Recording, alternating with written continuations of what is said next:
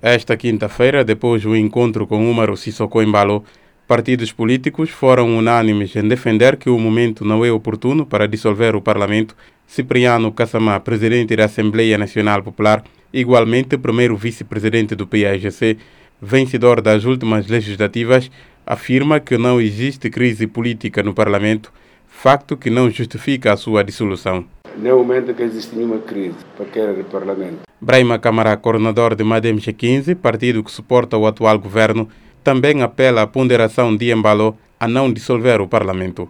E que até nada no momento que tem justificar a dissolução da Assembleia Nacional Popular. Secretário-Geral do Partido da Renovação Social, Florentino Mendes Pereira, disse que o momento é de exercício político no Parlamento e não da sua dissolução. Nós, grupo parlamentar do PRS, não foi objeto da nossa dissolução da Assembleia. Crise para o PRS? Crise, acho que não. PRS é um partido maduro, um partido com maturidade para aguentar qualquer tipo de reação política nesta. Aguarda-se a decisão do Presidente da República, Umaru Sissoko Embalo, sobre eventual dissolução da Assembleia Nacional Popular. Embalo reuniu esta quinta-feira partidos políticos com assento parlamentar e Conselho de Estado, órgão consultivo do Presidente da República, antes de tomar qualquer decisão. Enquanto isso, partidos políticos com assento parlamentar foram unânimes em defender que não há crise que justifique, portanto, não haja motivo para a dissolução do Parlamento.